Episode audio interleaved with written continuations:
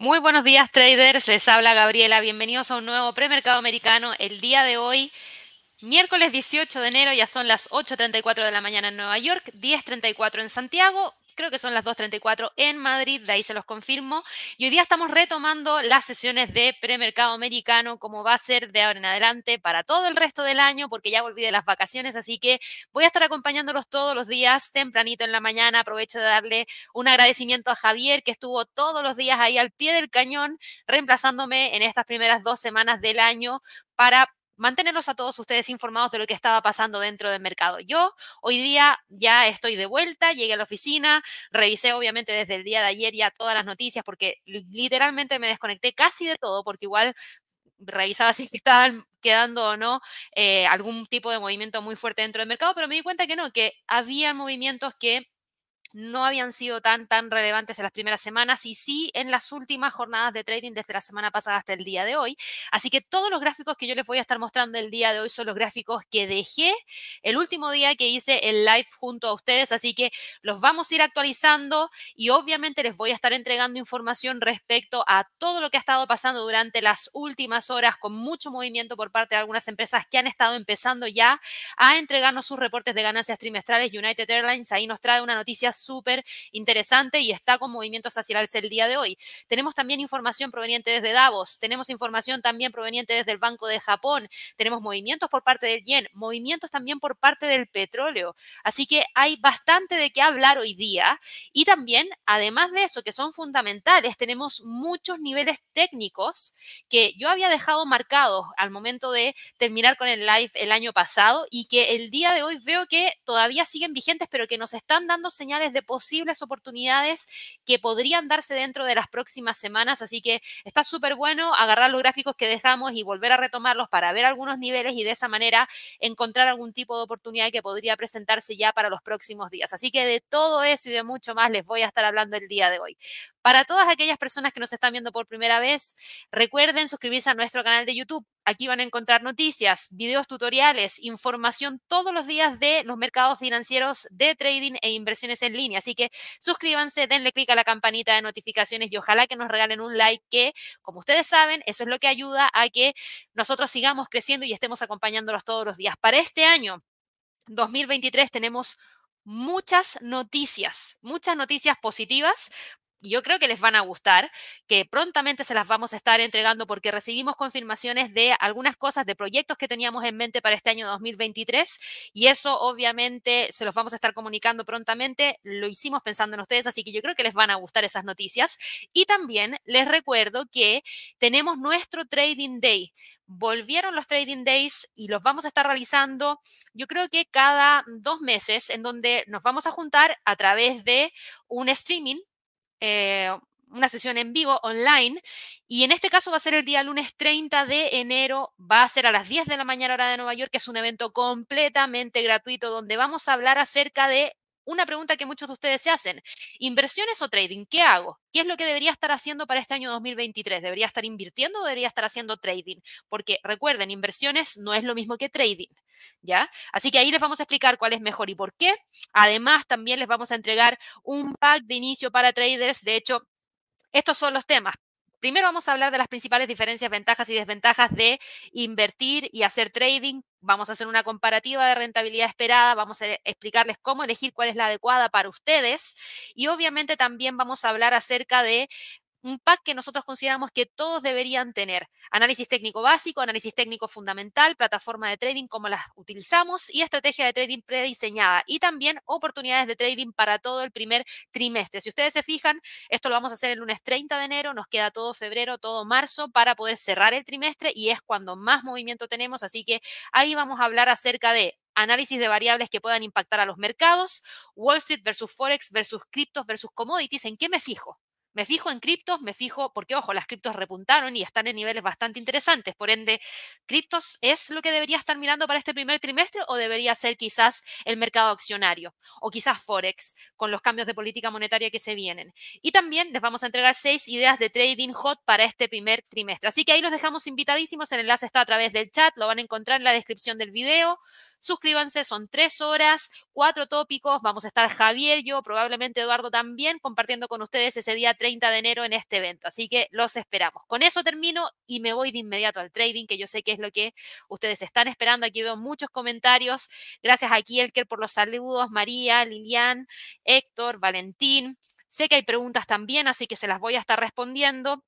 Diego, buenos días. Buenos días para Juan Carlos, para Agasaya, para Miguel, para Nelson, para todos los que se están uniendo a la sesión. Ahí yo voy a tratar de responder la mayor cantidad de preguntas que tenga ahí a través del chat. Ustedes saben, los primeros que llegan, trato de que sean los primeros que se respondan, así que vamos por orden, pero parto, parto con lo que ha estado pasando en estas últimas horas y creo que una buena forma de partir tiene que ver con la rueda de prensa del Banco de Japón que sé que seguramente lo estuvieron revisando el día de ayer junto a Javier, y esto generó movimientos tanto en el Nikkei como también movimientos dentro del yen japonés. ¿Por qué? Porque había mucha especulación respecto a qué es lo que iba a estar realizando el Banco de Japón. Muchos nos quedamos con la impresión, ya para el cierre del año pasado, que el Banco de Japón iba a generar un ajuste en su política monetaria, quizás llevando sus tasas de interés a cero o incluso dejándolas un poquito en territorio positivo. Y eso fue lo que permitió todos los movimientos que tuvimos durante las primeras dos semanas de este año. Pero el Banco de Japón respondió a estas intensas especulaciones de los mercados sobre un cambio en su política monetaria. ¿Y qué fue lo que dijo? Bueno, reforzó la defensa de su marco de estímulo. ¿Y eso qué significa? Que el Banco de Japón no va a generar alzas de tasas de interés. Eh, los tipos de interés oficiales se deberían mantener en territorio negativo, un nivel en el que han estado desde el año 2016, y la banda de tolerancia de la curva de rendimientos se mantuvo sin ningún tipo de cambio. El Banco de Japón es el último gran banco central a nivel mundial que mantiene una política monetaria ultra flexible o ultra laxa. Y muchos estaban preguntando cuánto tiempo podría durar ante todas las presiones inflacionistas que existen. Por lo mismo estaba toda esta especulación de que se iba a generar un ajuste en la tasa y no. Vino el Banco de Japón después de su reunión y nos dijo, aquí las tasas se mantienen en territorio negativo, por ende para el Nikkei es algo positivo porque quiere decir que todavía existe esta política monetaria flexible que tiende a apoyar muchísimo a las empresas. Por eso el Nikkei hoy día tuvo un movimiento hacia el alza de en este momento, bueno, no en este momento, sino que de alrededor de un 2% antes del cierre, lo que nos dejó con un precio bordeando los 26.740. Pero fíjense que el Nikkei nosotros lo habíamos dejado metido dentro de esta zona, que era una lateralidad. Esa lateralidad sigue vigente. Lo único que tenemos que evaluar ahora es qué es lo que potencialmente podría ocurrir con esta línea de tendencia bajista, a ver si es que realmente logra o no generar algún tipo de ruptura para más adelante, por el momento no se ve, y por otro lado, si añadimos un Fibonacci desde el máximo que tuvimos el primero de diciembre al mínimo de el 3 de enero, el alza del día de hoy es significativa, pero todavía no nos permite decir que el precio rompe los 26.750. Si es que confirmamos un precio de cierre por sobre ese nivel, ahí sí que podríamos empezar a ver un nuevo impulso hacia el alza buscando los 27.500, 27.700 50, 27.800 y ahí llegar a esa zona, pero por el momento se ve que estaría tratando de mantenerse dentro de esta zona a la espera de si es que vemos mayores impulsos hacia el alza por parte de la bolsa en Estados Unidos, la bolsa en Europa y obviamente ver mayor apetito al riesgo. En el caso del yen, a diferencia de lo que pasa con el Nikkei, el yen se depreció frente a gran parte de sus contrapartes y en este caso estoy tomando al dólar frente al yen. Hoy día Así como veíamos un alza del 2% para el Nikkei, veíamos una pérdida de terreno por parte del yen de alrededor de un 2%, porque una política monetaria con tasas de interés en negativo no permiten que el yen se vuelva a apreciar, sino que sigue con la misma pendiente que tenía antes. Entonces, frente al dólar se depreció, Incluso llegó hoy día a alcanzar un máximo en 131.57. Tuvimos muchísimo movimiento el día de hoy, sobre todo en la sesión overnight, con alzas de 2,57, incluso llegando a estar en 2, 83% de movimiento alcista, pero también empieza a regular y empieza a llegar a los niveles que se tenían antes. Este es el gráfico que nosotros habíamos dejado al cierre del año. No hay muchas novedades, pero hay algunas cosas que sí hay que ajustar. Yo voy a borrar algunas zonas que ya están completamente obsoletas y voy a dejar solamente lo siguiente, esta línea de tendencia bajista, que es la que sigue vigente, no tengo por qué borrarla porque veo que claramente el precio no llega hacia ese nivel. Vamos a quitar todo lo que está acá arriba porque el precio está súper alejado de estos niveles y tendría que pasar rupturas más importantes para poder volver a evaluarlos. Y solamente me voy a quedar con el soporte que teníamos en 126.63 que venía desde acá, que sigue súper vigente, y me voy a quedar con los 131 que teníamos a partir de los máximos de abril, junto con la línea de tendencia bajista. Por ende, puedo concluir que sigue con tendencia bajista entre los 131 y 126 y mientras no salga de esta zona debería mantenerse dentro de esos niveles. Necesita de algo mayor como para poder generar el quiebre. Tuvimos movimientos similares también por parte de la libra frente al yen. Hoy día, fíjense lo que pasó con la libra frente al yen.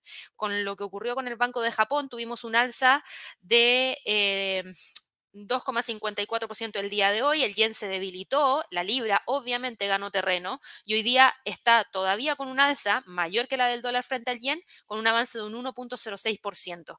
Aquí también teníamos muchas cosas dentro del gráfico que creo que las podemos dibujar de otra manera, como por ejemplo los 156 como soporte, los 162 como resistencia, una línea de tendencia bajista que teníamos acá y si yo agrando un poquito más el gráfico, o sea, lo achico mejor dicho, no hay muchas novedades porque el precio sigue metido dentro de estos niveles a la espera de confirmar si es que logra o no generar alguna tendencia mayor. Por ende, yo me quedo en el corto plazo con los 162, 156. Si llega a romper alguno de esos niveles, ahí recién lo volvemos a monitorear porque si no, es probable que termine moviéndose dentro de esa zona y hoy está justo en la mitad. Eso es lo que pasó con el Banco de Japón. Además, hoy día teníamos un calendario económico que venía con eventos fundamentales de alto impacto, tanto para el Reino Unido como para la zona euro, como también para Estados Unidos. Datos de inflación. Tuvimos inflación para el Reino Unido que mostró una caída de un 10,7, un 10,5%. Bien, ese es el dato de inflación anual y correspondiente al mes de diciembre, en términos mensuales quedó en 0,4%, por ende sí, hay un pequeño relajo de la inflación, pero todavía las cifras siguen siendo súper, súper altas. En la zona euro, inflación subyacente en la zona euro subió de 5 a 5,2% en términos anuales, pero si miramos el dato mensual, bien, porque queda en menos 0,4%, o sea, está relajando la inflación. Y el dato general para el término anual cayó de 10,1% a 9,2% tenemos esa misma tendencia que veníamos viendo para Estados Unidos con una caída en las cifras de inflación, lo que es positivo, pero todavía, insisto, las cifras siguen siendo súper altas, por ende, eso sigue justificando una política monetaria restrictiva, quizás no con mayores alzas de tasas me refiero a mayores alzas de 75 puntos base, pero sí manteniendo una tasa elevada por un tiempo mayor para poder tratar de presionar y bajar la inflación encauzándola hacia los niveles que tienen los bancos centrales como objetivo. Así que creo que es un buen dato. No ha generado un gran, gran movimiento dentro del mercado. Si nosotros vemos los datos del día de hoy, prácticamente no han cambiado el rumbo que traía el Eurostock 50. Nosotros lo habíamos dejado el cierre del año metido dentro de esta zona que teníamos acá, entre los 3.900, 3.761, se movió hacia el alza, rompió los 4.000 y de aquí, de lo que tenemos en el gráfico, fíjense que lo que yo había dejado está completamente todo obsoleto, así que aquí yo voy a borrarlo desde cero y vamos a trazar una línea de tendencia alcista, que es lo que prima ahora. ¿Y saben por qué prima? Porque ya quebró esta otra línea de tendencia bajista, por ende lo que prima es la tendencia hacia el alza, con un techo para el Eurostock 50 en 4.200, que es lo que está respetando ahora, y en extensión de continuar hacia el alza podría ir a buscar los 4.400. ¿Por qué los mercados se mueven al alza de esta manera, con tanta fuerza?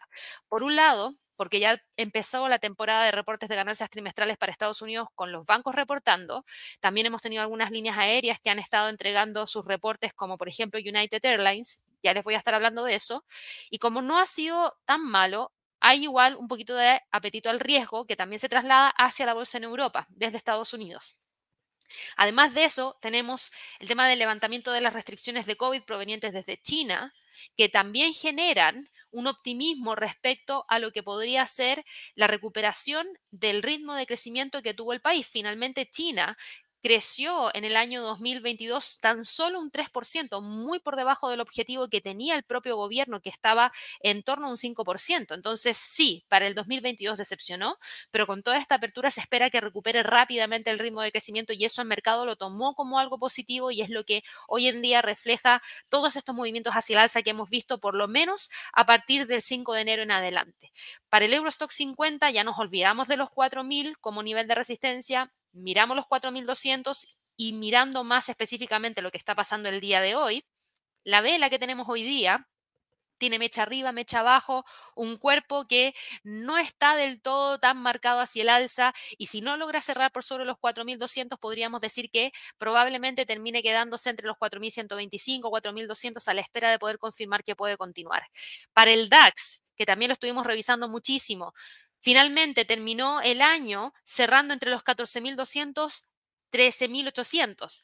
Apenas partió el año, boom, rompió los 14.200 y comenzó con esta tendencia hacia el alza, incluso quebró los 14.800, pero fíjense lo bien que ha funcionado el siguiente nivel de Fibonacci, los 15.280, que yo lo había dejado acá en el gráfico, a ver si es que el precio lograba o no alcanzarlo, porque este es un nivel técnico y el técnico o el tecnicismo ha estado funcionando muy bien en estas primeras dos semanas donde teníamos un poquito menos de volatilidad, en donde todavía estábamos a la espera de los reportes de ganancias trimestrales. Y el hecho que ahora el precio esté ahí, eso es lo que llama muchísimo la atención porque ha estado recuperando terreno rápida, rápidamente, va en búsqueda de los máximos que tuvimos durante el noviembre del 2021, 16.370 y este es el último nivel que nos queda de Fibonacci. Si es que llega a romper los 15.280, claro que se abre el camino hacia los 15.600, 16.000, incluso los máximos históricos. Por ende, no descartaría que el precio del DAX pueda continuar hacia allá, porque sí va con una fuerza bastante considerable y podemos trazar esta línea de tendencia alcista que hasta el momento ha funcionado bastante bien. Para el IBEX, ah, bueno, y perdón, antes de pasar al IBEX, para quienes quieran soportes de nivel diario, 15.078 podría funcionar. Lo hemos venido viendo como soporte desde el día 16 de enero, así que yo creo que quedándose dentro de esa zona podría tratar de obviamente eh, mantener los niveles a la espera de cualquier tipo de ruptura. Para el IBEX de España, ahora sí, sube 0,71%. Se une obviamente a todas las alzas de todos los otros índices, pero aquí para el IBEX pasa algo distinto, porque recuerden que el IBEX no ha logrado generar máximos históricos desde hace bastante tiempo, a diferencia de lo que pasó con el DAX, a diferencia de lo que pasó con el Eurostock 50. Aquí está recuperando terreno y alcanzó niveles muy cercanos a los 9.000, que es una resistencia que mantiene desde el 19 de noviembre. Y yo me imagino que con Javier estuvieron revisando todas estas líneas de tendencias alcistas, así que yo voy a empezar a eliminar un montón de cosas que tenemos aquí dentro del gráfico que están obsoletas, pero sí voy a dejar los 9000 sí voy a dejar la línea de tendencia hacia el alza y además voy a añadir una resistencia en torno a los 9.200 porque se ve que el precio está buscando esos niveles y además, fíjense en esto, si miramos el gráfico de más largo plazo, el precio está buscando romper esta línea de tendencia bajista, una que trae desde los máximos del 2 de mayo, pasando por los máximos del 25 de febrero, por ende se ve súper, súper interesante los 9000. Yo les decía, los gráficos están en niveles de precio clave para muchos activos. Si es que se logra generar rupturas, entonces podemos ver quizás el comienzo de nuevas tendencias. Y eso ha pasado para algunos de los índices, también lo vemos en el mercado de divisas, también lo estamos viendo dentro del mercado de las criptos, también lo estamos viendo dentro de algunas materias primas, así que es momento de ya sentarse y revisar los gráficos y eh, volver a retomar la rutina. Tenemos hoy día al IBEX con el impulso de 0,72%, no se ve que esté buscando romper los 9.000 el día de hoy, porque tenemos esta mechita en la parte superior. Si yo bajo al gráfico de una hora, claro, aquí se ve una pequeña detención del alza. Yo creo que podría quedarse hoy día entre los 8.920 y los 9.000 como precio de quizás cierre para esta jornada. Ya son las 2.53 de la tarde en Madrid y claro, nos estamos acercando al cierre, todavía nos quedan un par de horitas, pero yo creo que es probable que termine operando entre los 9.000, 8.920 para el resto del día de hoy y me quedaría muy, pero muy, muy pendiente de los 9.000 porque tiene una tendencia alcista que nos lleva hacia allá. En gráficos de una hora se ve claramente esta línea de tendencia hacia el alza. Yo creo que está en búsqueda de la ruptura de esos 9.000 si es que se mantiene el apetito al riesgo. Para el CAC 40, el principal índice de Francia, también tenemos alzas el día de hoy de 0,45%. Y fíjense que aquí pasa algo un poquito distinto al resto de los índices, porque en el caso del el CAC 40 ya se rompió el 76.4% del Fibonacci, que lo teníamos ahí, en torno a los 7000. Por ende, este Fibonacci está obsoleto. Tenemos ese nivel obsoleto. Todo lo que está prácticamente en el gráfico está obsoleto. Vamos a ajustar la línea de tendencia hacia el alza Vamos a colocar un nivel de resistencia que a simple vista se ve en torno a los 7200 y como próximo nivel vamos a dejar los 7400. ¿Se ve que hay fuerza como para poder continuar con el movimiento alcista? Sí. Se ve porque el día de hoy el máximo que tenemos para el CAC 40 es más alto que el día de ayer. Máximos más altos, mínimos más altos, nos hablan de tendencia alcista y un fuerte impulso. Por ende, que hoy día cierre por sobre los 7100 sería un excelente eh, un excelente incentivo para quienes quieran ir a buscar esos 7.200 a ver si es que efectivamente lo logra. Si hacemos el mismo ejercicio que con el IBEX y bajamos al gráfico de una hora, también tenemos una línea de tendencia alcista que se ve que está manteniendo, que es esta de acá. A simple vista la vemos y los 7.100 sería un buen nivel a monitorear para el precio de cierre. Si cierra sobre esa zona, podría tratar de ir a buscar los 7.200. Y el FTSE del Reino Unido Aquí esto es un poquito distinto, finalmente terminó saliendo de los 7.800, algo que le había costado muchísimo hacer. Fíjense lo que pasa acá con los 7.900, ese es el nivel que ahora mismo está respetando. ¿De qué tiene tendencia alcista? Tiene tendencia alcista y no podemos hacer caso omiso a esa línea de tendencia hacia el alza. Ahora, Tampoco podemos decir que el precio va a despegar con todo porque hay un nivel de resistencia que se está manteniendo. Si yo voy al gráfico mensual, hay que darse cuenta que, claro, hace bastante tiempo el FTSE está operando entre los 7.812 y los 5.585, por lo menos prácticamente desde el 2017. Por ende, si llega a romper los 7.900 es una señal fuertísima de que podría continuar con el movimiento hacia el alza. Así que ojo, no lo descarto porque estamos muy cerca de ese nivel y es un escenario que podría darse, por ende tienen que evaluarlo. Si miramos acá el gráfico diario y vemos los movimientos que se han estado dando, Claro que se ve que el precio podría continuar. Ahora mismo, insisto, está operando entre los 7.800 y 7.900. Si me voy al gráfico de una hora, en el gráfico de una hora se ve súper clara la lateralidad, es decir, el precio no logra salir de ahí rápidamente. Estos son los niveles que vamos a tener que monitorear. 7.880, 7.840 de corto plazo. Cualquier ruptura nos podría indicar si es que el precio va a buscar los 7.900 o si vuelve a retroceder y vuelve a quedar dentro de la zona que teníamos marcada en color lila, morado. Para la bolsa en Estados Unidos, han pasado hartas cosas para la bolsa en Estados Unidos en estos últimos días. Hoy día teníamos calendario económico.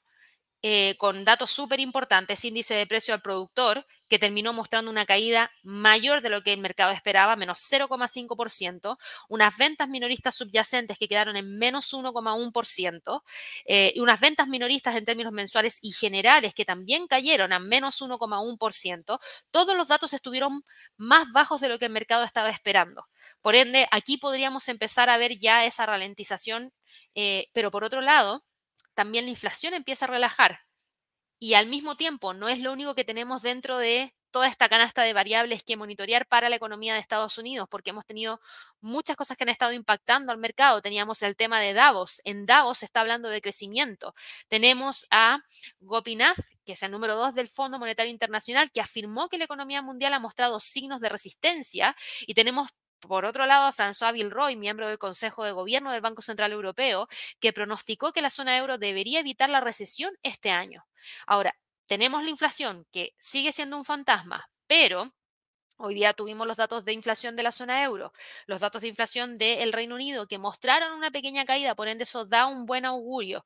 Ahora, hay que esperar y ver qué es lo que pasa para todo el resto del año, pero por lo menos con lo que hemos tenido el día de hoy, eso ya da la fuerza como para poder mantener los niveles actuales. Y en el caso del Standard Poor's, en el caso de todos los movimientos que hemos tenido dentro de la bolsa en Estados Unidos, la recuperación como la hemos visto en la bolsa en Europa, también la hemos visto en la bolsa de Estados Unidos, llegando a niveles de precio clave. Tenemos también a Tangen, director del Fondo Soberano de Noruega, que advirtió que la salida de China de las restricciones de COVID podrían generar una recuperación bastante rápida del ritmo de la economía a nivel mundial, pero también podría generar cierta presión en, en alguno de los precios. Entonces, hay que seguirlo de cerca también. Yo hoy día lo único que sé es que estamos viendo al Standard Poor's con movimientos bastante interesantes porque el precio está testeando nuevamente los 4.000. No es algo nuevo porque eso ya lo habíamos visto el año pasado, incluso llegando a los 4.100 sin lograr romper. Hoy día, una vez más, estamos testeando la línea de tendencia bajista que trae desde el 5 de enero del 2022.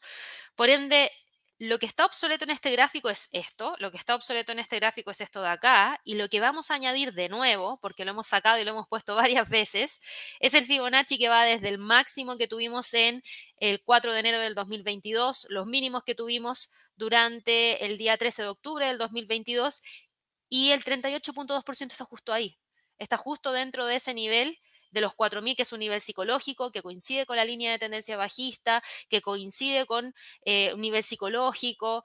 Por ende, la ruptura es lo que nos importa. En gráficos de una hora se ve que la ruptura no está llegando del todo y ojalá que ustedes lo puedan ver también, pero aquí tenemos, y lo voy a marcar con color rojo, una resistencia, ahí está, en los 4010 y un soporte en los 3977. O sea que tenemos lateralidad. Dentro de todo ese gráfico que yo les mostré, que nos habla de la posibilidad de una ruptura de tendencia bajista y un comienzo de una nueva tendencia hacia el alza, cuando bajamos al gráfico de una hora, que significa que hacemos un pequeño zoom, vemos esta lateralidad y todavía no tenemos la ruptura. Por ende, hoy día no podemos confirmar que el precio está continuando con el impulso hacia el alza, lo único que podemos decir es que nos falta para poder hacerlo porque el precio sigue operando desde el día 16 entre los 4.010 y los 3.977.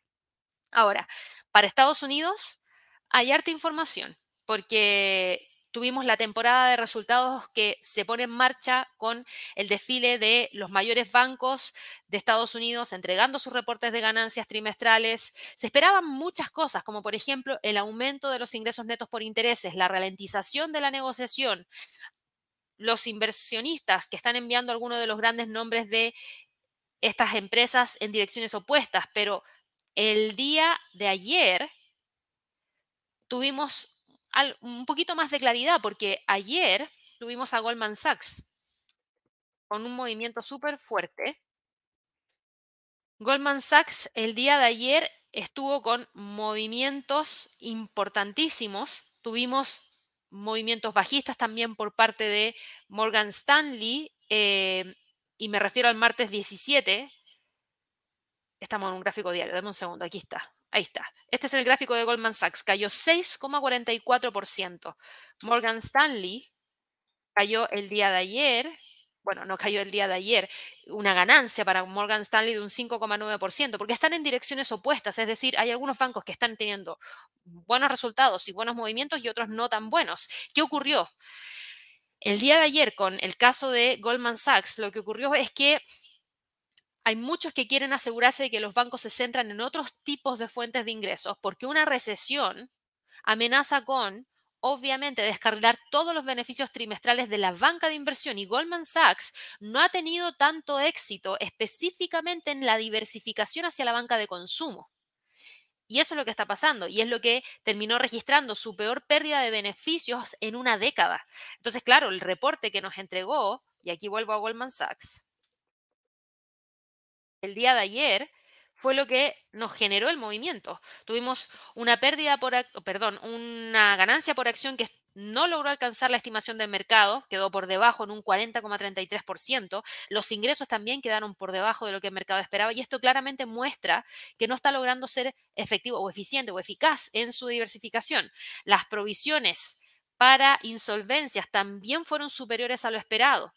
Tuvimos la unidad de Goldman Sachs de Platform Solutions, que incluye las unidades de Green Sky, tarjetas de crédito y Marcus, que están centradas en el consumidor, que incurrió en gastos por un valor de 1.800 millones de dólares en todo el año 2022.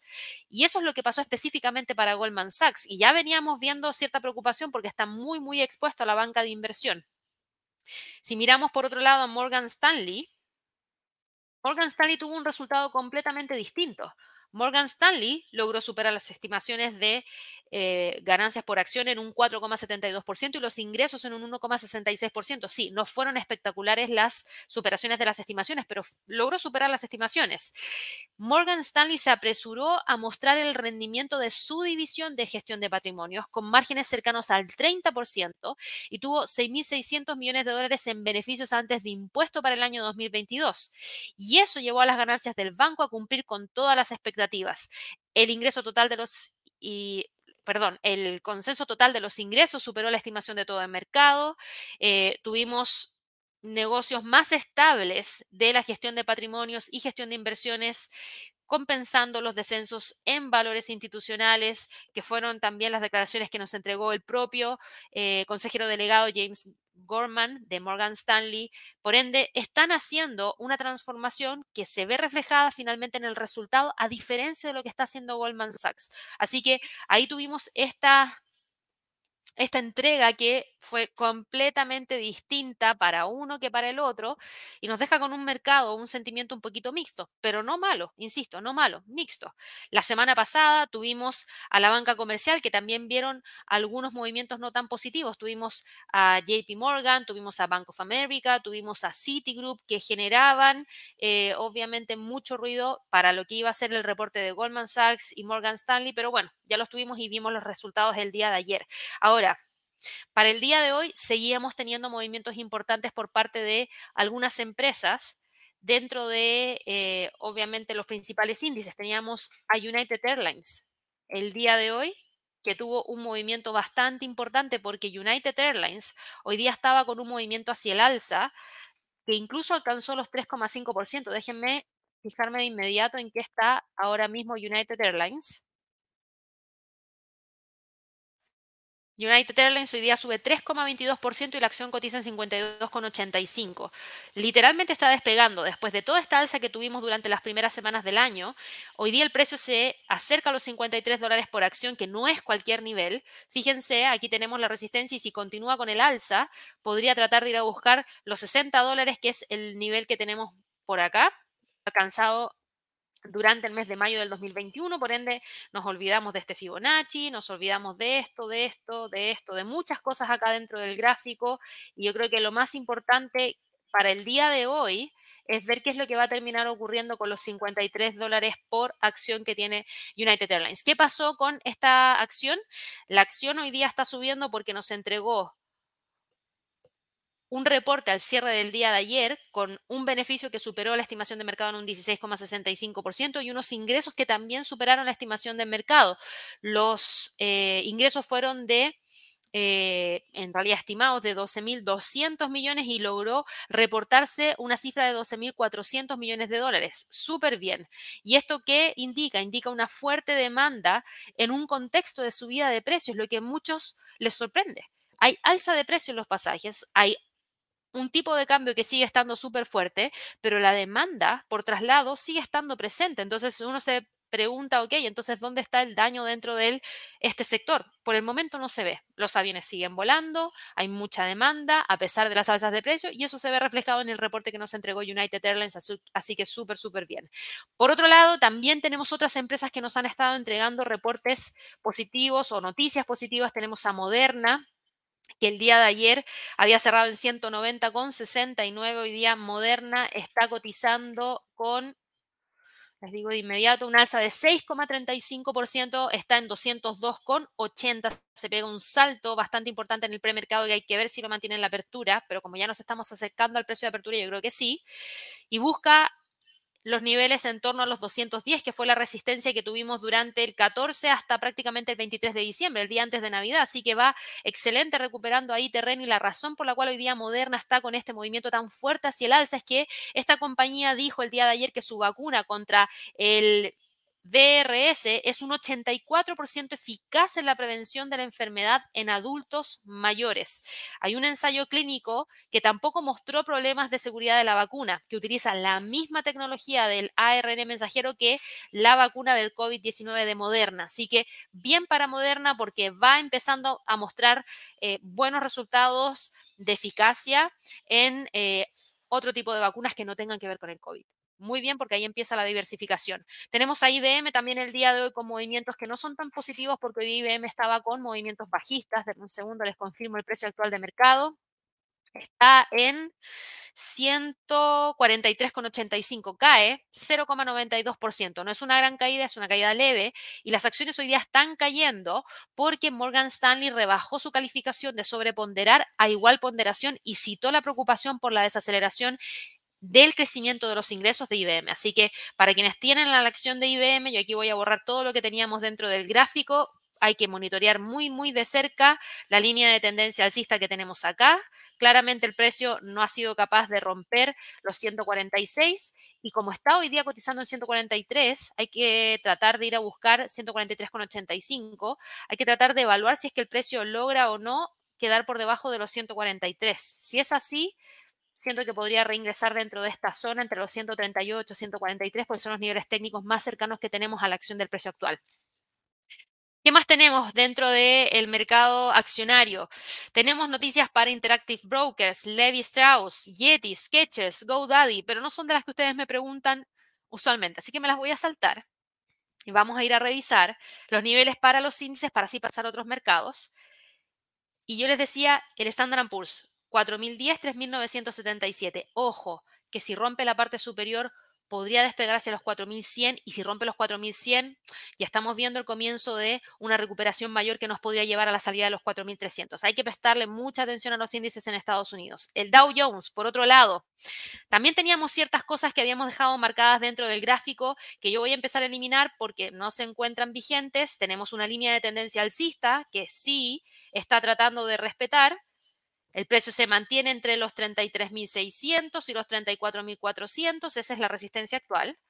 Logró respetar los 33.756 buscando el alza. No la veo cerca de niveles importantes como sí veo el Standard Poor's, pero hay que prestarle un ojito al Dow Jones igual para revisarlo y tenerlo en la mira. El Nasdaq, por otro lado, hoy día lo revisé en la mañana y dije, bueno, no he querido tocar el gráfico porque lo quería ver con ustedes a ver si lo recordaban, pero esto es lo que me gusta, que está llegando a la línea de tendencia bajista que traía desde el 27 de diciembre y el hecho de que hayamos visto esta reapertura de China es lo que ha avivado todo este apetito al riesgo y estas mayores alzas por parte del principal índice que se había visto afectado por toda la incertidumbre que había, que es el Nasdaq por el sector tecnológico. Así que Hoy sube 0,68%, todavía no logra romper la línea de tendencia bajista, pero tampoco está tan lejos. Por ende, yo estaría mirando muy de cerca esta semana los 11.800 como próximo nivel a evaluar, porque si lo llega a quebrar, claro, desde ahí se podría pegar el salto hacia los 12.200 y desde ahí empezar a continuar con la recuperación que sería muy provechosa para todos quienes mantenemos algunas acciones en el sector tecnológico, porque hemos visto también algunas recuperaciones de algunas empresas en las últimas horas. El Russell, por otro lado, el Russell también vuelve a testear niveles que ya habíamos evaluado en el pasado.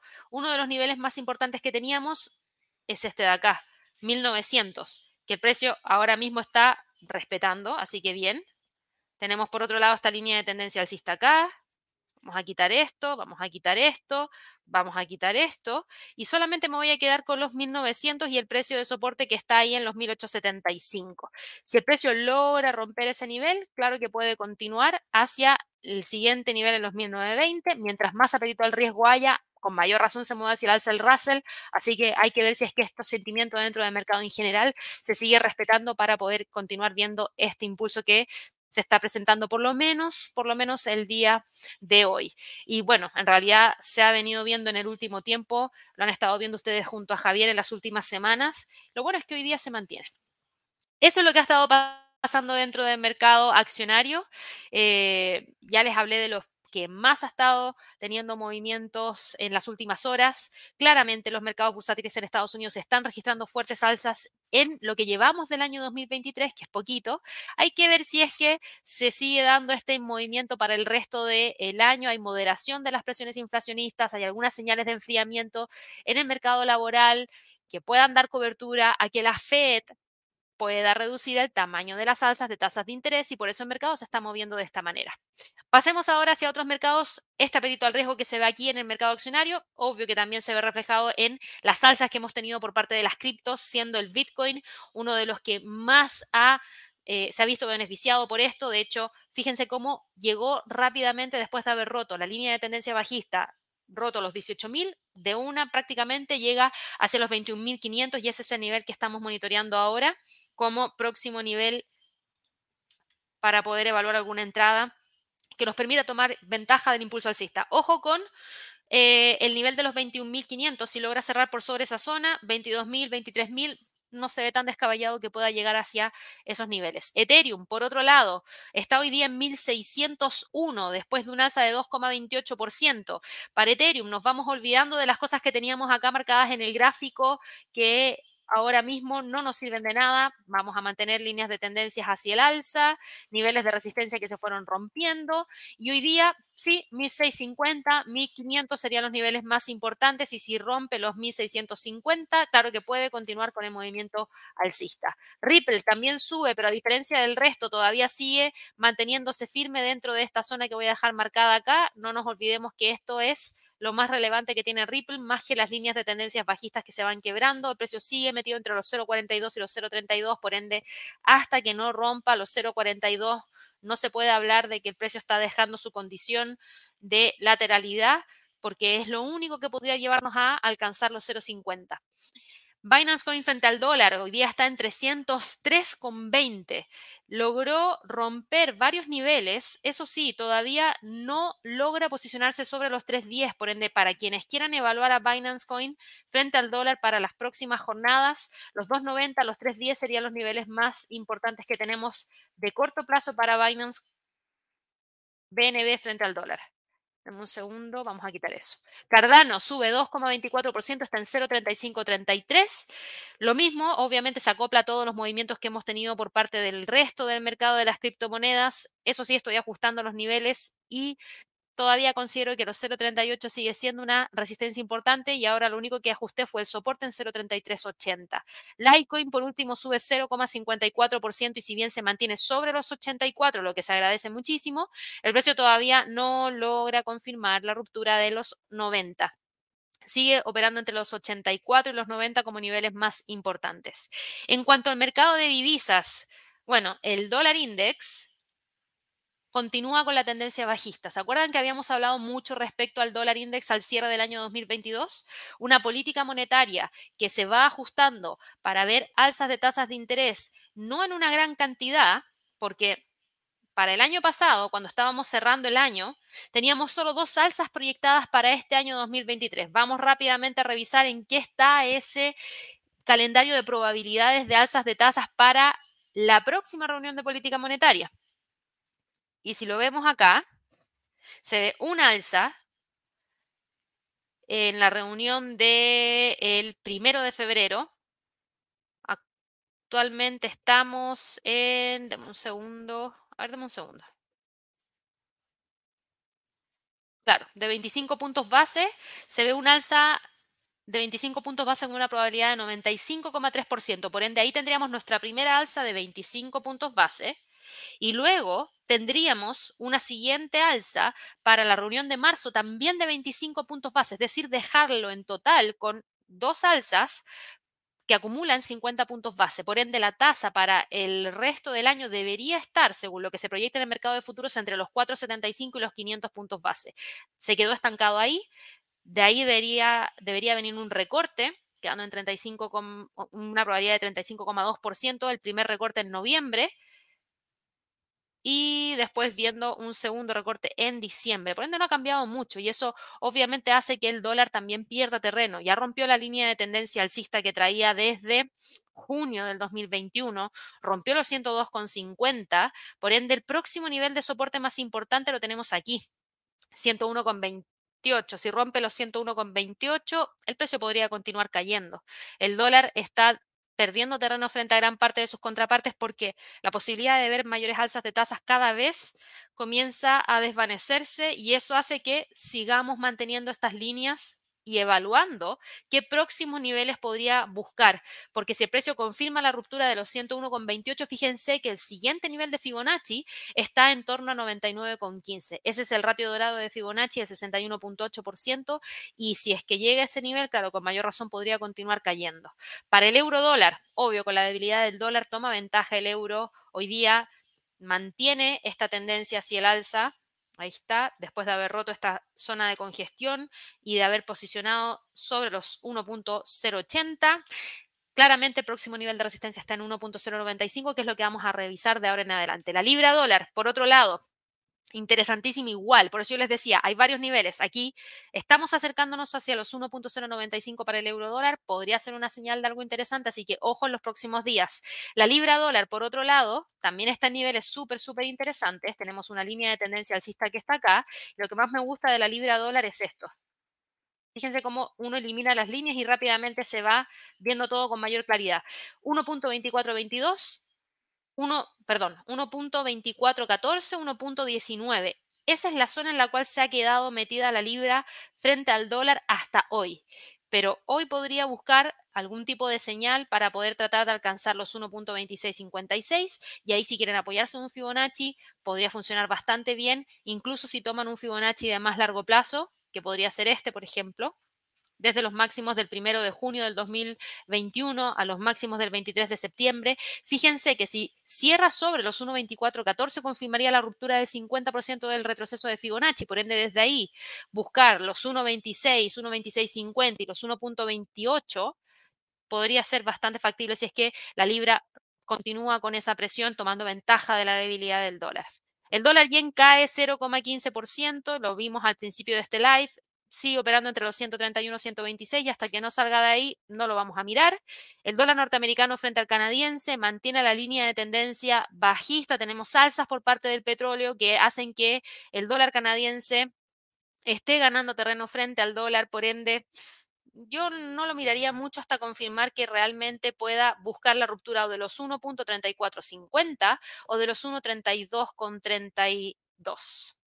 El dólar australiano frente al dólar norteamericano, con todo lo que está pasando en China, se aprecia frente al dólar, logró romper esos 0.69, está rompiendo hoy día los 0.70, por ende el próximo nivel de resistencia lo tenemos acá. ¿Hace sentido o no hace sentido que el dólar australiano suba? Claro que hace sentido. Si China recupera el ritmo de crecimiento, uno de los países que más se vería favorecido es Australia y después Nueva Zelanda también, porque son países que son altamente dependientes de la demanda que realice China y mientras China crezca, más demanda debería haber. Por ende, eso empuja al dólar australiano hacia el alza y vamos a ver si es que logra o no alcanzar esos 0,71 para el resto de la semana. El dólar neozelandés frente al dólar muy similar, está con tendencia alcista, esta es la línea de tendencia alcista que mantiene Ahí está. Tenemos, dame un segundo que limpie un poco esto. El precio ya rompió el 50% del retroceso de Fibonacci que habíamos dejado marcado el año pasado. Está buscando los 0.6550. Por lejos ese es el nivel más importante. Por favor, prestenle atención porque ese nivel de resistencia lo mantiene desde abril, desde fines de abril del 2022. Si lo llega a quebrar, claro que puede ir a buscar esos 0,67 e incluso tratar de buscar la ruptura de la línea de tendencia bajista que trae desde el 23 de febrero. El dólar frente al franco suizo hoy día cae con mucha fuerza, 1,34%, busca romper los 0,91, mantiene la línea de tendencia bajista que nosotros habíamos dejado marcada en el gráfico, eh, rompió esa zona que teníamos ahí, yo la voy a eliminar ahora porque no me sirve de nada. Y ojo, que si continúa cayendo, el próximo nivel está en 0,90 con 96. El dólar frente al peso mexicano. Uh, miren cómo después de romper los 19,20 está a punto de alcanzar el siguiente nivel de soporte que nosotros habíamos dejado marcado aquí en el gráfico, 18,51. Claramente aquí estamos con una pendiente muy, muy marcada hacia la baja. El dólar se deprecia fuertemente frente al peso mexicano. No veo que vaya a cambiar rápido.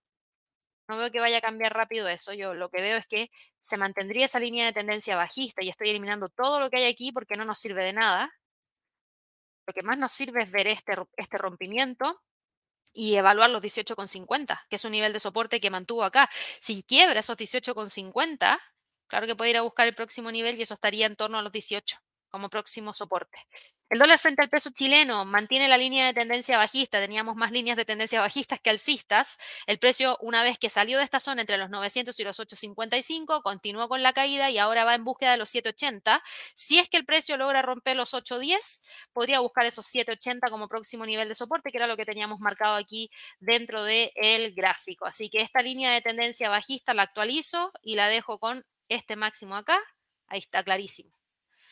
Dólar frente al peso colombiano cae 0,80%, se queda entre los 4.739 4.625. Dólar frente al peso, perdón, dólar frente al sol está hoy día con un alza de 0,26%, desacoplado de lo que pasa con el dólar frente al peso mexicano, chileno o peso colombiano.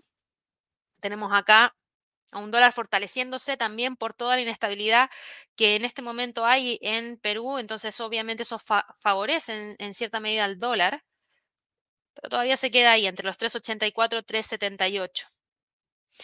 En cuanto a las materias primas, hablamos respecto al tema de China. Y el tema de China ha afectado a prácticamente todas las materias primas.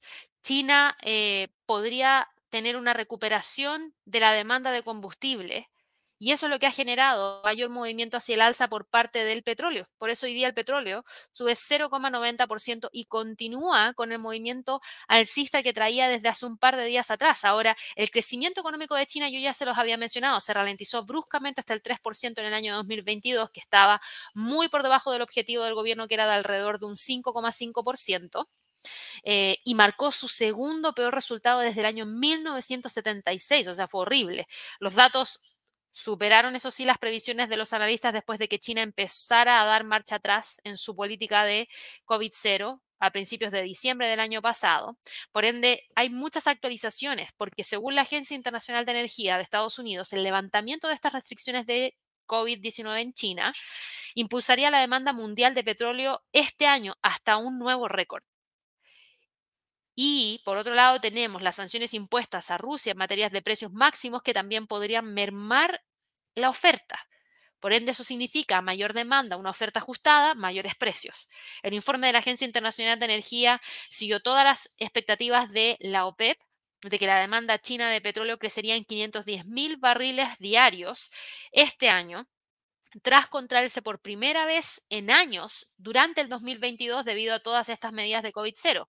Ahora, la OPEP, eso sí, mantuvo sin cambio su previsión de crecimiento de la demanda mundial de petróleo para el año 2023. Eh, yo creo que hay bastante expectativa de que podríamos tener mayores alzas por parte del petróleo, así que yo estaría mirando muy de cerca lo siguiente. Esta línea bajista para la casa, esta línea de tendencia hacia el alza, la vamos a ajustar acá. Vamos a quitar eh, bueno, no muchas cosas, porque igual se pueden usar. El precio no está tan lejos de estos niveles, pero fíjense en esto. Yo creo que más que este rectángulo que teníamos acá, vamos a usar este siguiente que está acá. La zona ahora que tenemos que monitorear es esta. El precio está a punto de salir de ella. Porque si rompe los 82, sale de esta zona de congestión que mantiene desde prácticamente el 18 de noviembre y eso abre rápidamente la posibilidad para que el precio vaya a buscar los 89,30, que ha sido un nivel de resistencia que ha mantenido durante el último tiempo. Así que mucha atención con lo que pasa con el petróleo. Con lo de China, tenemos también alzas por parte del cobre. Uno de los principales demandantes de cobre en el mundo es China. Y si se proyecta un aumento de la demanda de petróleo, porque China podría crecer a un ritmo mucho más fuerte que el del año pasado para recuperar parte de terreno perdido, eso también podría significar mayor demanda de cobre. Por eso hemos visto también esta mayor eh, depreciación del dólar frente al peso chileno. Hoy día el cobre está cotizando en 4,34. De continuar con el alza, tiene como siguiente nivel la zona de los 450. Y fíjense, nosotros habíamos dejado el gráfico con una zona de congestión, monitoreando la línea de tendencia alcista, monitoreando los 3,75. Después lo que hizo el precio fue moverse hacia el alza, romper los 3,95, que era un nivel de resistencia que teníamos, y ahora va avanzando a ver si es que logra llegar a los 4,40, 4,50. Tenemos a la plata hoy día con un alza de un 1,12%, que si bien se ha estado moviendo hacia arriba, tampoco ha estado teniendo un gran movimiento que nos permita decir, ok, estamos dejando de lado los niveles que habíamos visto anteriormente. No. 24.50 es el nivel más importante y 23 como soporte para la plata. El oro sí que ha tenido movimientos importantes hacia el alza. ¿Se acuerdan que estuvimos revisándolo con mucho detalle? Está en 1922. De continuar podría buscar los 1960. Tenemos al gas natural que continuó con el movimiento bajista después de haber roto los 5.33 y de romper la línea de tendencia hacia el alza. El precio no le costó mucho llegar a los 3.50, que era el nivel que teníamos marcado acá en el gráfico. Por ende, ¿cuál es el próximo nivel que tenemos para el gas natural? Porque claramente ya no tiene tendencia hacia el alza. El próximo nivel, fíjense, incluso rompió el 76.4% de Fibonacci. Por ende, la próxima zona está justamente ahí. Este es el nivel que tenemos de resistencia como primer nivel, perdón, no, de resistencia, de soporte. Acá fue resistencia y por eso ahora se transformó en soporte. Pero el próximo nivel, si es que llega a romper los 3,18, estaría en 2,50. Ojo, ojo, porque tiene mucha presión bajista. El trigo está hoy día con un movimiento de 0,56% hacia el alza, pero sin mucha novedad porque prácticamente está en los mismos niveles que lo habíamos dejado al cierre del año pasado. Dejamos esto fuera, mantenemos los 7,50, los 7,60 como resistencia. Si la llega a romper, claro que podría buscar los 800, pero yo creo que esto es lo que está haciendo el trigo, manteniéndose dentro de la zona entre los 800 y los 720. El maíz cae 0,68% después del alza que tuvimos el día de ayer, por ende claramente hay una resistencia a los 6.90. El precio se queda entre los 6.90 y los 6.50 como niveles de mayor relevancia. La soya cae 0,50%. Ojo con la soya. Hay una línea de tendencia alcista acá que se ve súper bien. El precio no logra romper esta resistencia, pero si la llega a confirmar, fíjense que rápidamente puede ir a buscar los 1580, 1620.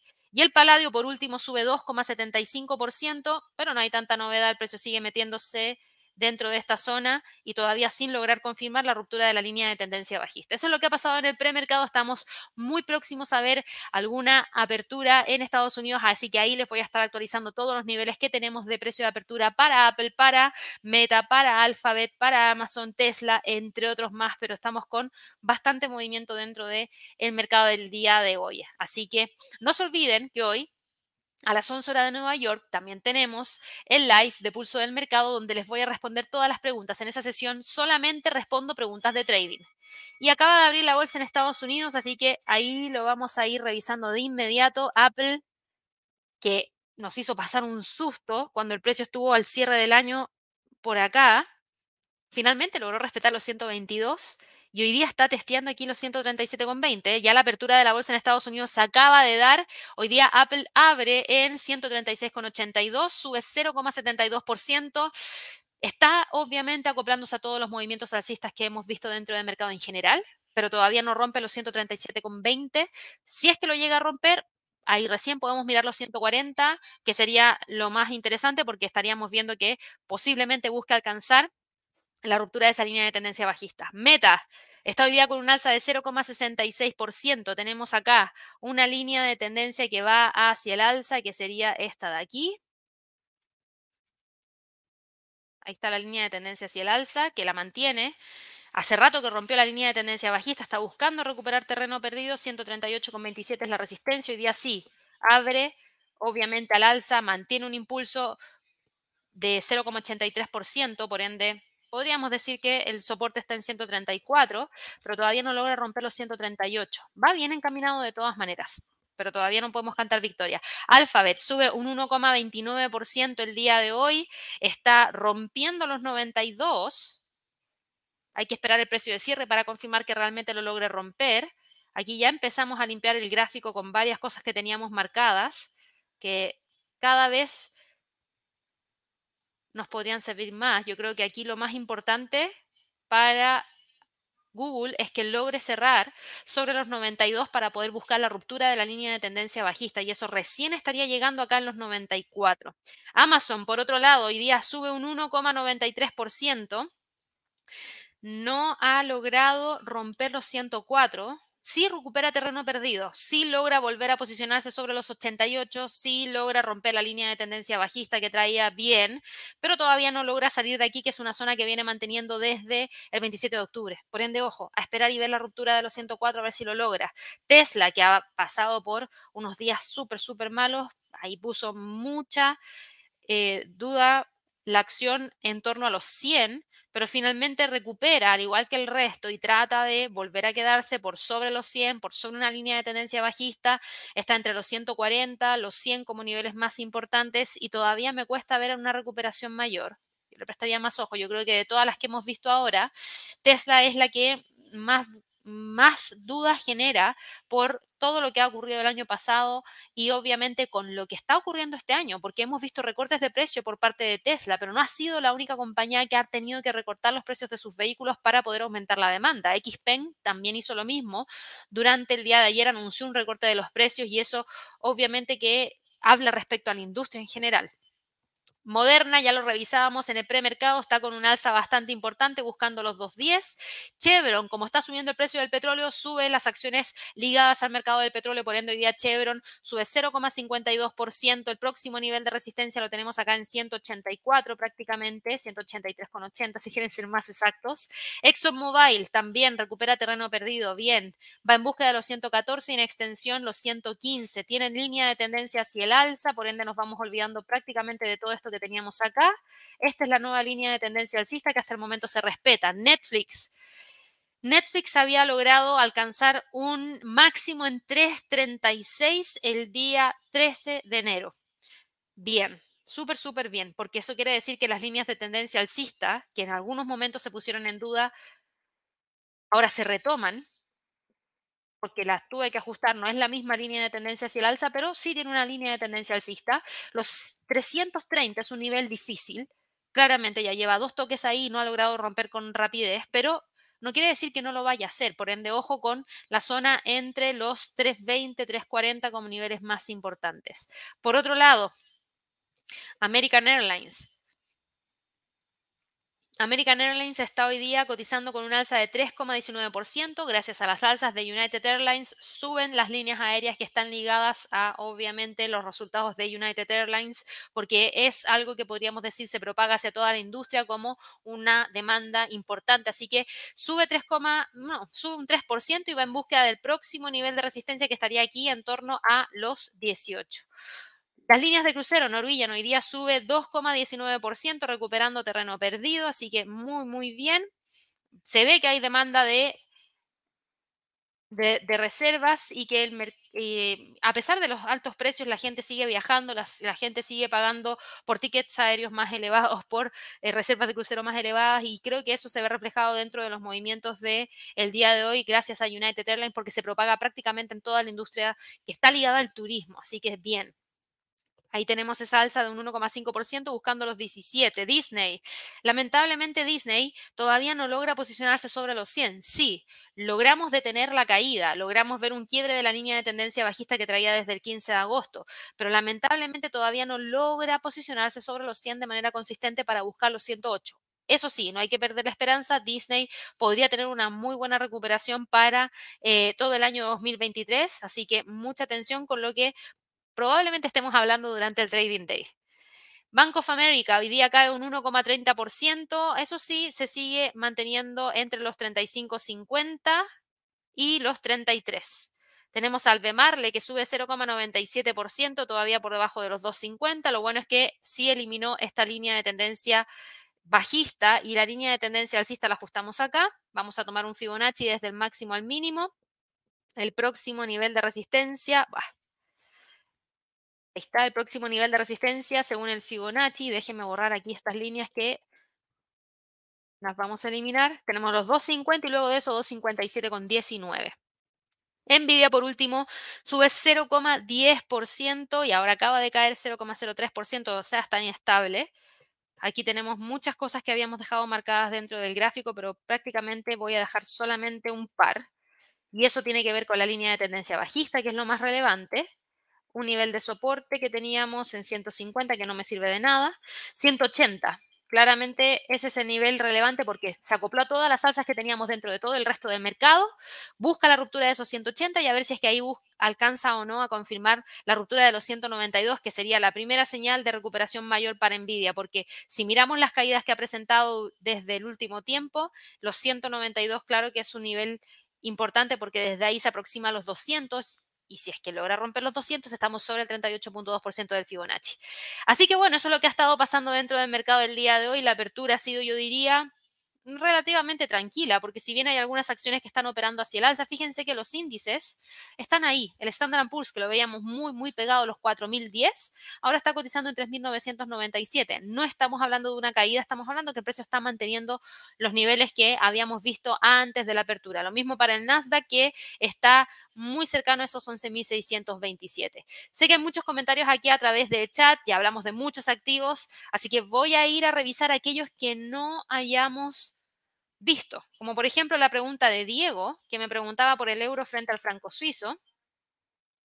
Y el euro frente al franco suizo, bueno, el franco suizo ha ganado terreno porque el dólar frente al franco suizo también vimos que venía con caídas bastante importantes. Yo voy a eliminar todo lo que tengo acá y solamente voy a revisar esto. Una línea de tendencia alcista, uh, funciona perfecto. Porque fíjate, si continúa cayendo y quiebra la línea de tendencia, entonces el próximo nivel estaría acá, 0.9820. Próximo nivel lo tendríamos acá, 0.9724. Tenemos acá una resistencia en 1.010. Tire con caída. Diego, y ojo con el nivel de soporte, porque si es que mantiene esto, entonces, claro, con mayor razón puede continuar hacia los 0,9820 y con eso empieza a eliminar la posibilidad de que vuelva a buscar los 1.010. Aquí tenemos una pregunta de Valentín que me preguntaba por todo esto, pero voy a escoger solamente una, Valentín. Voy con Alibaba, que Alibaba también ha tenido mucho movimiento en las últimas jornadas. Justamente ayer estaba eh, viendo algunos comentarios respecto a Alibaba, así que la vamos a ir a revisar de inmediato. Alibaba está hoy día, déjame ver ahí que cargue el gráfico.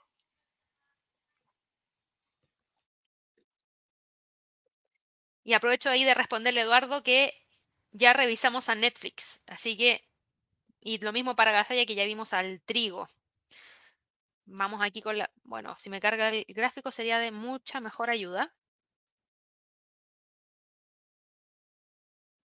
Talento el computador hoy día. Parece que viene recién regresando de las vacaciones, le cuesta ahí conectarse. No quiere nada.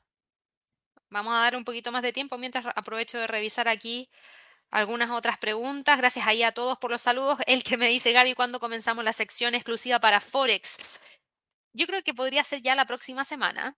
Yo creo que podría ser ya la próxima semana. Ahí cargo al fin el gráfico de Alibaba.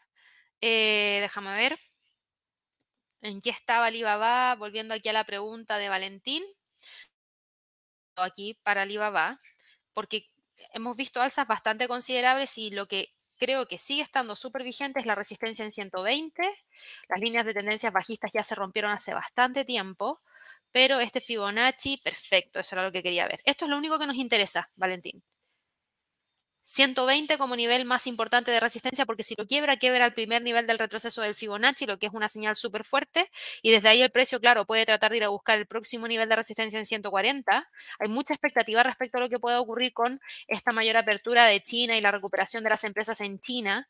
También hay que tener ojo porque con todo lo que ha estado ocurriendo con los contagios de COVID en China en el último tiempo, también han salido algunos anuncios bastante importantes que no hay que dejar de lado y que tienen que ver con eh, el tema relacionado a la tasa de natalidad y la tasa de mortalidad. Justo ayer estuve leyendo de eso, déjenme ver si lo encuentro rapidito, porque, eh, a ver, denme un segundo, porque sí, tenía que ver muchísimo con este tema de, eh, a ver, ¿a dónde está esto? Denme un segundito.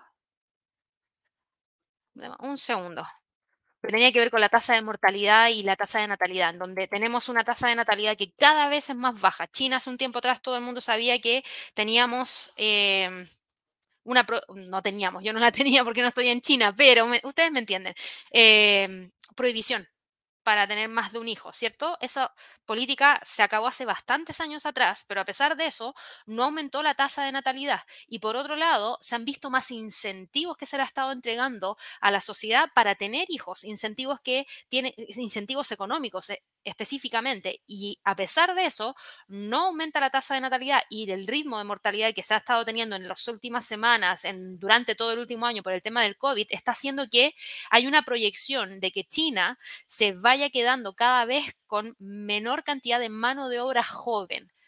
Y eso la pone en desventaja en términos comparativos con la India, que sí está teniendo una tasa de natalidad mucho más rápida, más acelerada y con mejor postura que lo de China. Entonces, claro, aquí hay varias cosas que están pasando. Por un lado, el tema de la recuperación por la apertura, muy bien, pero también hay que revisarlo a largo plazo, a ver cómo se va dando con el tema de la India. Para Alibaba, igual creo que está muy bien posicionada para buscar una recuperación. Miraría muy de cerca los 120 a ver si es que logra continuar hacia los 140. Vamos aquí con otra preguntita para eh, ver si es que alcanzo a responder un par más para el día de hoy. Ya respondí esa de Elker respecto a la sección de Forex. Vamos a ver si partimos ya la próxima semana. Eh, vamos aquí con algo que no hayamos visto. Y ojo, que me, me, salto esas preguntas porque ya revisamos esos activos. Por favor, no se sientan si es que no les respondo. Es solamente porque ya los vimos. Muchas gracias igual a todos por los saludos que están haciendo ahí llegar a través del chat. Y voy acá con una pregunta de Betina que me preguntaba por Río. Río Tinto, la vemos de inmediato. Río Tinto está hoy día cotizando en 77,68. Fíjense, a Río Tinto la habíamos dejado con una resistencia en 76 hace un tiempo atrás. Acá tenemos una línea de tendencia que va hacia el alza, que es esta de acá. Tenemos ahora no la resistencia 76, sino que la resistencia está en 78,40. De continuar, podría buscar el próximo nivel en torno a los 83 como próximo nivel más importante. Así que va bien, va súper, súper bien a ver si es que alcanza o no esos 83 como próximo nivel. Yo creo que puede continuar. Eh, técnicamente se ve que hay línea de tendencia que se mantiene, así que ojo con los 78,40 y los 75,80. Ya revisamos al oro. Juan me preguntaba aquí por Meli, lo vemos de inmediato. Mercado Libre, a ver en qué terminó Mercado Libre. Bien, súper bien, porque nosotros lo habíamos dejado metido acá. Rompió al alza, rompió los 960, rompió los 1040. Súper bien, súper, súper bien. ¿Cuál es la próxima resistencia? La que está testeando justamente ahora. Claro que sí. Claro que sí, porque fíjate, si yo dejo el gráfico así, ya eliminé un par de cosas, pero fíjate lo que nos quedó ahora, después de esta ruptura que yo la elimino, lo que me sigue quedando es esto igual me sigue quedando una lateralidad entre prácticamente los 1100 y los 760. Por ende, hoy día es súper importante que sea capaz de cerrar sobre los 1100, porque eso nos diría, ok, dejamos esta zona de lateralidad y podemos ir en búsqueda de la próxima resistencia que está acá arriba en los 1280. Así que se ve interesante también Mercado Libre, Juan. Eh, gracias aquí por los saludos, chicos. Eh, vamos aquí con, a ver, otra preguntita. Acá, Nicolás. Quisiera preguntarte dos cosas. ¿Van a seguir haciendo lluvia de trades? ¿Y me regalarías un análisis del canadiense frente al franco suizo? Sí. La primera pregunta, lluvia de trades, sí. No sé si, si, es que no se ha hecho las últimas dos semanas, puede ser porque yo estaba de vacaciones, pero eso va sí o sí. Quizás pueda tener algún tipo de cambio en horario, que no lo creo, pero igual va a partir de la próxima semana sí o sí. Por eso digo, no sé si no, hasta, no se ha estado realizando, pero va. Y respecto al canadiense frente al franco suizo, lo vemos de inmediato. canadiense frente a franco suizo. Bueno, hemos visto hoy día, Nicolás, dólar frente a franco suizo, euro frente a franco suizo, ambos cayendo. Canadiense frente a franco suizo también cayendo. ¿Por qué? Porque franco suizo es el que se está apreciando. Esa es la razón por la cual estamos viendo los movimientos. Ahora, para el CAT frente al franco suizo, ojo. Mucho ojo porque está en los 0,68 de nuevo. Y si rompe ese nivel, claro que puede continuar con la caída hacia los 0,6750 como próximo nivel más importante que está acá. 67.50. Y desde ahí podría ir a buscar el próximo nivel. Tienes línea de tendencia bajista hace mucho tiempo y la teníamos marcada aquí en el gráfico y de hecho la puedo actualizar incluso con esta línea de acá y también trazar una nueva desde este máximo, pasando por este otro máximo y ahí se ve que el precio podría continuar a ver si es que rompe los 0.68 y busca esos 0.6750, pero no se ve que vaya a cambiar. Vamos aquí con... Gracias ahí a Luis por el eh, super chat. Muchas, muchas gracias. Ya revisamos acá a Santiago, Moderna, lo vimos hace un ratito atrás. También hablamos, a ver respecto a por qué el petróleo está subiendo. Vamos aquí con algún otro comentario, pregunta. Ya revisamos Amazon y Google, Carlos. dólar frente al canadiense también. Acá tenemos una pregunta que no he visto. A ver, la bolsa de Suecia. Hace rato que no te veía, Diego, ahí preguntando acerca de las acciones en la bolsa de Suecia. Así que Qué bueno también a ti tenerte de vuelta. Tenemos acá, la, y ¿saben por qué me acuerdo? Porque es el único que me pregunta por la bolsa de Suecia. Por eso me acuerdo. Lo vemos acá de inmediato. Tengo buena memoria. Muchas veces me acuerdo de los nombres que ustedes usan, por eso a veces cuando estamos en los eventos presenciales, cuando me dicen su nombre, yo les digo, ok, pero ¿cuál es el nick que usas en YouTube? Porque tengo muy buena memoria como visual y me acuerdo de los nicknames, así que ahí me los tienen que decir cuando nos veamos de manera presencial. Tenemos línea de tendencia alcista para SSAB em, y fíjate que va súper bien. No la veo cambiando de tendencia rapidito. De hecho, próxima resistencia está en 65. Déjame ver una cosa acá. Sí, 65. Esto no nos sirve de nada. Así que yo me quedaría con los 65 como próxima resistencia y si la rompe, podría ir a buscar el próximo nivel en 68.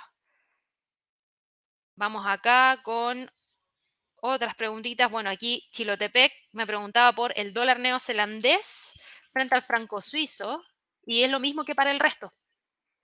Estamos con movimientos importantes para el franco suizo, pero ojo, que aquí tienes lo siguiente, al dólar neozelandés apreciándose. Por ende, si tú ves al australiano frente al franco suizo, el dólar neozelandés frente al franco suizo, no ves un movimiento tan marcado hacia la baja como sí lo viste para dólar franco suizo, euro franco suizo, libra franco suizo. ¿Por qué? Porque se están viendo apreciados el dólar neozelandés y el australiano por el tema de China.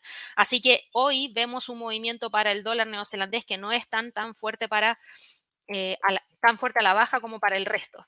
¿Qué es lo que tenemos como niveles? Acá tengo una línea de tendencia. No, no voy a poner línea de tendencia. Vamos a poner lo siguiente. Resistencia en 0.5950 acá y el piso en 0.58. Si rompe la resistencia, ahí recién empiezo a mirar próximo nivel que lo tenemos acá. En 0.60 como próximo nivel más importante. Vamos aquí con una pregunta de Felipe. Vamos a me pregunta por todo eso, pero yo voy a tomar solo una, Nike. Tomo solo una porque me explayé mucho mientras estábamos haciendo el, análisis de los mercados y eso no me dejó mucho tiempo para responder preguntas, así que por eso tomo una sola, Felipe y Valentín, y, también para Chilotepe que me había preguntado por dos que no habíamos visto. Eh, está en 128,28 según las alzas del resto del mercado. Por ende, ya hay muchas cosas que empiezan a quedar obsoletas aquí dentro de la gráfica, lo que me parece perfecto, porque para Nike continuar con el movimiento alcista es lo que uno debería estar esperando porque ha entregado buenos resultados trimestrales y buenas perspectivas también para el resto del año. Por ende, si logra romper los 130, creo que podría tratar de ir a buscar los 140 como próximo nivel. Vamos acá con eh, Ángela que me preguntaba por American Airlines, que ya lo vimos. Eh,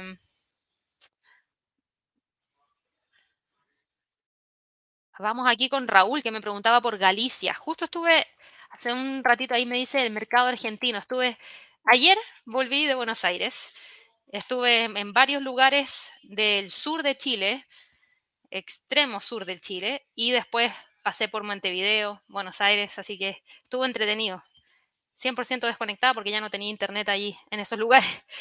Y no vi el mercado accionario en Argentina porque solamente estuve ayer y aproveché de bueno, ayer y el lunes en realidad, pero aproveché de hacer otras cosas, la verdad, y no mirar el mercado, debo ser sincera. Aproveché de, caminar, comer, sobre todo comer, así que ahí tengo que partir con el gimnasio de vuelta, qué terrible. Pero bueno, vamos acá con alzas para el Grupo Financiero Galicia. Sí, hoy día está con una pequeña caída, pero ojo, ojo que sí, el mercado súper fuerte. Y era obvio que iba a tratar de detener el alza en los 14. Y te lo digo porque fíjate en esto. Tienes una resistencia ahí, que trae desde febrero del 2020, que no le va a ser fácil romper, porque mira esto, este es el gráfico que manda. Tienes una lateralidad para el Grupo Financiero Galicia entre los 5,70 y 14 desde febrero del 2020, entonces no le va a ser fácil romper. No quiere decir que no lo vaya a hacer, de hecho, creo que hay que monitorearlo muy, muy de cerca, porque si lo logra hacer, entonces ya empieza a entregar luces de que podría buscar los 17, que podría buscar los 19, incluso tratar de empezar a cerrar ciertos niveles que se tenían olvidados se ve súper, súper interesante. Así que mucha atención con lo que está ocurriendo acá con Grupo Financiero Galicia, pero se ve que está intentando salir de esta lateralidad. Y ojo, que por eso hoy día le está costando continuar con tanta fuerza hacia el alza. Si cierra sobre los 14 ya es una muy buena señal y tendríamos que verlo mañana y pasado a ver si es que también continúa con el movimiento alcista. Vamos acá con eh, la pregunta de Luis, que me preguntaba por BB, Bed Bath Beyond, creo que es eso, ¿cierto? Sí, Bed Bath Beyond y Bed Bath Beyond está en 4,46. Recuerda que esta compañía ha estado entregando reportes trimestrales no muy positivos y eso no ayuda en nada.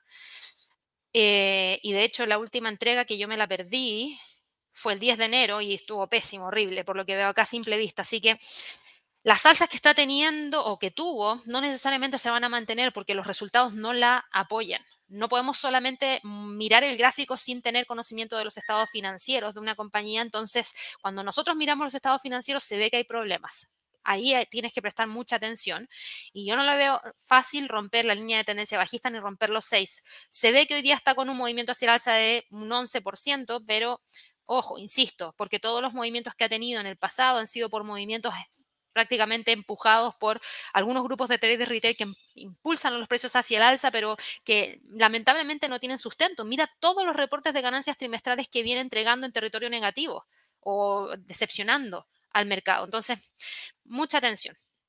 Voy con la última pregunta del día de hoy para después vernos de nuevo en el pulso del mercado. Así que voy con esta pregunta de Enrique, que la verdad es que voy a tratar de responderla. Me dice, ¿me puedes decir sobre las acciones de la compañía Open AI si cotiza en bolsa? A ver, Open AI. Artificial Intelligence. ¿Sabes cómo puedes saber eso? Porque eh, si es que lo hiciera, dentro de la página de esta compañía, debería existir acá abajo algo que diga Investor Relations. Y no lo veo, por ende, mi primera respuesta sería no. Pero déjame buscar igual. Mm, no. No lo creo. Voy, a buscar acá igual, pero me da la impresión de que no. Ah, es que espérate, aquí tienes una cripto, ¿no? Sí, pero no, veo acá la, acción como tal. Veo una cripto, eso sí. Veo la cripto, pero no veo el, la acción, no, no transa en bolsa. Así que bueno, con eso termino la transmisión del día de hoy. Espero que les haya gustado. Aquí me van a tener todos los días de nuevo a las ocho y media y disculpen que me haya quedado con preguntas sin responder, porque sé que son muchas. Em, y ahí me decía también, trading con Antón es privada aún. Pero ahí les di el dato, si alguna vez a futuro quieren ver una empresa y ver si es que realmente transa o no transa en bolsa, la forma más rápida de hacerla es ir directamente a la página y revisar si tienen en la parte inferior la sección de Investor Relations. Todas las empresas que transan en bolsa por obligación la tienen que tener. Em, y voy aquí con lo último, no se olviden de participar en el Trading Day. 30 de enero, 10 de la mañana, hora de Nueva York, evento gratuito. Vamos a estar ahí con Javier por tres horas hablando acerca del mercado, distintos temas. Así que ojalá que puedan participar porque esto lo vamos a estar retomando durante todo este año. Vamos a realizar estos eventos en línea, así que ojalá que puedan participar. Y en cuanto al canal de YouTube, no se olviden de suscribirse al canal, recuerden darle clic a la campanita de notificaciones. Ojalá que nos regalen muchísimos likes y dejen sus comentarios a ver qué les gustaría estar viendo en los próximos eventos que vamos a estar realizando, tanto presencial como en vivo, para que así lo tengamos en consideración. Que estén muy bien y nos vemos en un ratito más en el pulso del mercado. Hasta luego.